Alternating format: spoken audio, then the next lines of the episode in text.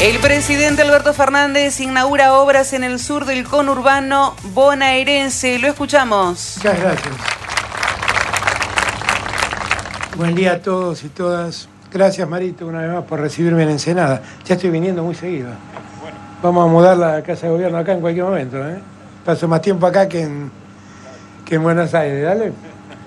Y es lindo porque uno ve crecer Ensenada. Ve crecer, la ve avanzar en cosas tan lindas como el paseo costero que el otro día recorrimos y pusimos en marcha, y en cosas tan importantes como una planta de esta envergadura. Yo creo que esta planta es, eh, es útil para que nos ayude a reflexionar a todos nosotros sobre el momento que estamos viviendo en el mundo, que está viviendo la Argentina puntualmente. Todos los que precedieron mi palabra con mucho detalle explicaron la importancia que tiene la energía en el presente, fundamentalmente porque estábamos carentes de energía, porque la energía no sobra, la energía falta. Y encima, una guerra que se ha desatado en Europa entre Rusia y Ucrania ha puesto más en crisis la cantidad energética y los precios de la energía. Piensen ustedes que nosotros el año pasado, solo el año pasado, debimos pagar 5 mil millones de dólares más en precios de energía que teníamos que importar para no parar el ciclo productivo de la Argentina. Porque es cierto que gran parte del gas que aquí se produce va a, a más de un millón doscientos mil hogares muchos de la ciudad de Buenos Aires, como bien dijo Mario, que los necesitan y, bienvenido que, los, que lo utilicen y lo tengan. Pero también gran parte de, este, de, este, de esta producción de gas va a movilizar la industria, va a producir bienes que los argentinos consumimos y que los argentinos exportamos, va a producir insumos que nos sirven para mejorar la producción o para mejorar nuestras exportaciones. Con lo cual la energía tiene un valor significativo en el presente.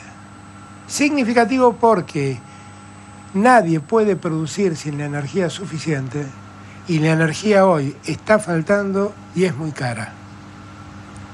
Y nosotros tuvimos la suerte, en los años de Cristina Presidenta, de que IPF pudiera detectar la existencia de, del yacimiento de vaca muerta, de tener allí el segundo reservorio de gas no convencional del mundo, de garantizarnos ese gas, gas para todos los argentinos y garantizarnos que podemos dar gas a muchas otras regiones del mundo, porque tenemos un excedente de gas muy importante.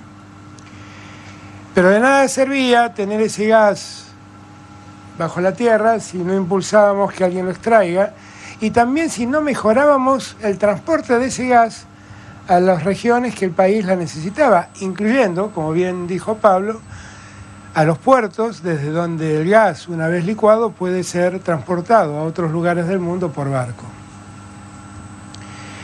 Y nosotros nos pusimos en la cabeza que esa debía ser una prioridad.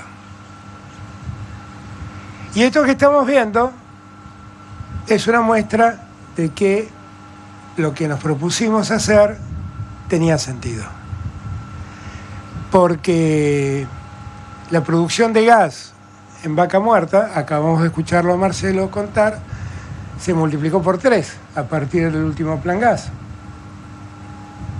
Y otro tanto pasó con IPF y no quiero hablar de la producción de petróleo, que aún sigue demandado, aunque en el mundo cada vez la tendencia es a usar menos petróleo y se ha reemplazado por energías eh, renovables que IPF, Pampa y otros están desarrollando a lo largo de todo el país. En un país que además tiene excelentes condiciones para desarrollarlas. No hace mucho tiempo atrás, hablando con Marcelo, Marcelo me hizo notar que teníamos una gran oportunidad de desarrollo en el norte y en el sur, y enseguida recordamos cómo se construyó la Argentina de la generación del 80. Fue una generación que pensó una Argentina seguramente en esos tiempos no pensaban ni en las industrias ni, en el desarrollo industrial que después sobrevendría. Y pensó una Argentina que se convirtiera en el granero del mundo, es decir, produzcamos granos, produzcamos carne y exportemos. Y esa es la Argentina que nosotros conocemos en los mapas y en los manuales del colegio primario. ¿Eh? Esa, esa Argentina que tenía una red ferroviaria, que tenía como cuerpo de esa araña de muchas patas, la ciudad de Buenos Aires, de donde en un puerto lo único que hacíamos era sacar trigo, maíz, cebada, girasol, carne. Pero a lo que le agregábamos muy poco manufactura, a esa producción primaria. Ahora, eso determinó que la Argentina tenga un sistema de desarrollo donde tiene un centro muy rico, y tiene dos periferias al norte y al sur que deben ser desarrolladas. Deben ser desarrolladas porque la Argentina es una. Y en esa Argentina única no hay argentinos periféricos y argentinos centrales, hay argentinos. Y todos los argentinos tienen que tener las mismas posibilidades de desarrollo. Todos, absolutamente todos. Y de repente yo empecé a tomar cuenta de esa posibilidad que teníamos. Y fui por el mundo contando lo que teníamos, contando lo que podíamos dar y diciendo aprovechémoslo.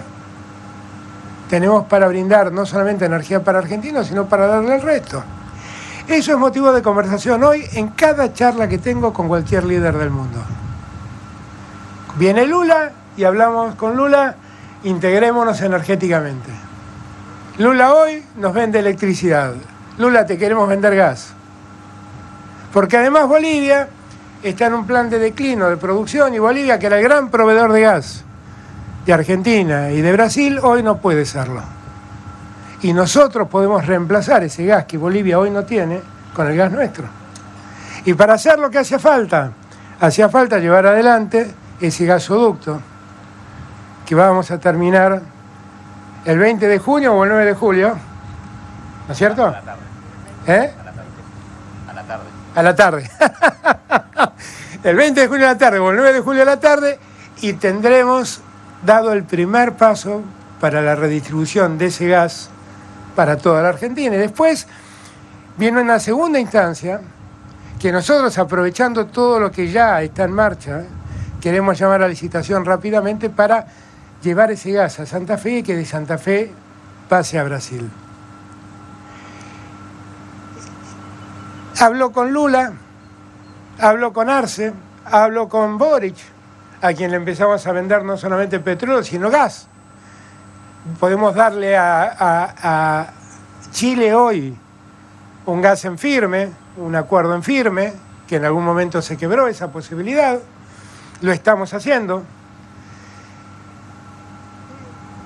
Podemos ser proveedores de gas en Europa. Estuve días atrás hablando con Charles Michel, el, Michel, el presidente de la Comisión Europea, y le estuve explicando todas las posibilidades que teníamos de darle el gas que hoy necesita Europa y que le falta por motivo del conflicto bélico entre Rusia y Ucrania. Y también toda esta energía de la que estoy hablando va a permitir transformar el norte, porque en el norte está uno de los minerales más buscados en el mundo, se llama litio, fuente de energía enorme, reservorio de energía enorme. Argentina, Chile y Brasil tenemos en ese triángulo el 66% del litio que hay en el mundo. Si nosotros eso lo convertimos en baterías y esas baterías, que ya ITEC está trabajando en eso, esas baterías las convertimos en bienes que el mundo demanda para poder producir, tenemos una oportunidad enorme para desarrollar el norte de nuestra patria. Y que deje de ser ese norte olvidado. Lo estamos potenciando también con la hidrovía, para que la hidrovía la manejen los países, las provincias que son son las orillas de ese río, para que lo usen bien, para que lo usemos mejor, que no se maneje desde el puerto de Buenos Aires, que lo manejen ellos. Y en el sur, como bien dijo Pablo, tenemos vaca muerta. Estamos estudiando a ver si hay un yacimiento parecido a vaca muerta en el norte de Santa Cruz. Pero además tenemos gas convencional que se está produciendo en toda la Patagonia y en la Tierra del Fuego. Tenemos una gran oportunidad para hacer una Argentina más igualitaria. Porque la verdad es que de eso se trata la justicia social. Que todos tengan las mismas condiciones de progreso, que hoy no existen. Y este año, contaba recién Marcelo que pasaron 40 años hasta que se vuelva a cumplir, desde el año 86 concretamente, que no se empiece y concluye un gasoducto. Este es un gasoducto de una dimensión enorme, al final de cuenta va a tener más de mil kilómetros, Pablo. Eh, este año nosotros cumplimos 40 años de democracia. Mi generación, que vivió la dictadura, que vivió la falta de, de democracia, que rompió el diálogo entre los argentinos, algunos argentinos fueron secuestrados, desaparecidos, muertos, exiliados. Por ahí me pude abrazarme con Pablito Díaz, que no lo veo ahora, pero que fue una víctima de aquel tiempo y que me pone tan feliz. Allá ah, lo veo, Pablito querido, que me pone tan feliz verlo en su plenitud trabajando aquí. Y, mm, y pensaba que tenemos que aprovechar estos 40 años para fijar las bases para los próximos 10 años, para que la utopía, nosotros tuvimos una utopía en aquel momento en que Pablo lamentablemente fue víctima de la noche de los lápices, y que era de mi generación, porque todos peleábamos por el boleto escolar gratuito y por otras reivindicaciones de los estudiantes secundarios. La utopía nuestra era democracia para siempre. Democracia para siempre. Y creo que la utopía la hemos cumplido, porque la utopía, la, la, democracia, más allá de sus vaivenes, más allá de sus debilidades, más allá de sus controversias, permitió que la Argentina pudiera avanzar, pudiera progresar, pudiera generar mejores condiciones de igualdad. Sin embargo, no tenemos la igualdad que queremos. Con lo cual, yo les propongo poner otra utopía para adelante. La utopía de la, de la democracia ya fue concretada. La utopía que se viene es la utopía de la igualdad. Vivamos en un país más igual. Vivamos en un país con más equilibrio social. Vivamos en un país donde todas las regiones puedan desarrollarse Vivamos en un país donde el que nazca tenga las posibilidades de crecer y ser feliz en el mismo lugar donde haya nacido. Hoy es una utopía, como era una utopía vivir en democracia. Pablito lo sabe. Hoy es una realidad. Hoy es una realidad. Hagamos de esa utopía una realidad.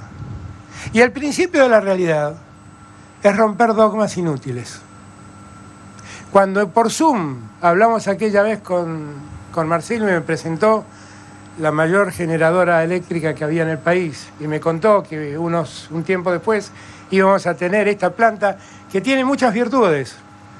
Con el mismo cantidad, la misma cantidad de gas produce 280 megawatts más que la Argentina necesita, pero además en condiciones ambientales mucho mejores porque lo contaminante que esta planta antes tenía, hoy no lo tiene.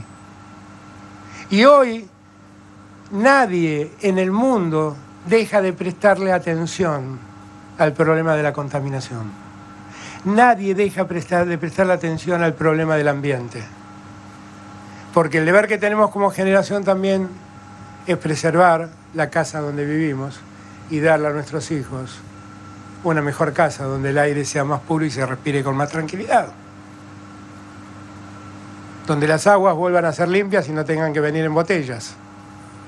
Eso necesitamos. Y en eso tenemos que trabajar. Y esto también demuestra que se pueden romper dogmas. Que no es verdad que el sector privado no le preocupen estas cosas. Y no es verdad que todo lo tenga que hacer el Estado, porque el Estado a veces todo no lo puede. Y sí es verdad que la nave insignia del Estado, que se llama MPF, puede unirse al sector privado y generar estas obras. Porque en estas obras se cayeron todos los dogmas, apareció la realidad y aparecieron las necesidades. Y lo que estamos llamados a hacer, los que hacemos política, es leer la realidad adecuadamente y cumplir con las necesidades de la gente, porque nos enseñó Eva que si hay una necesidad, hay un derecho. Gracias a todos y todas.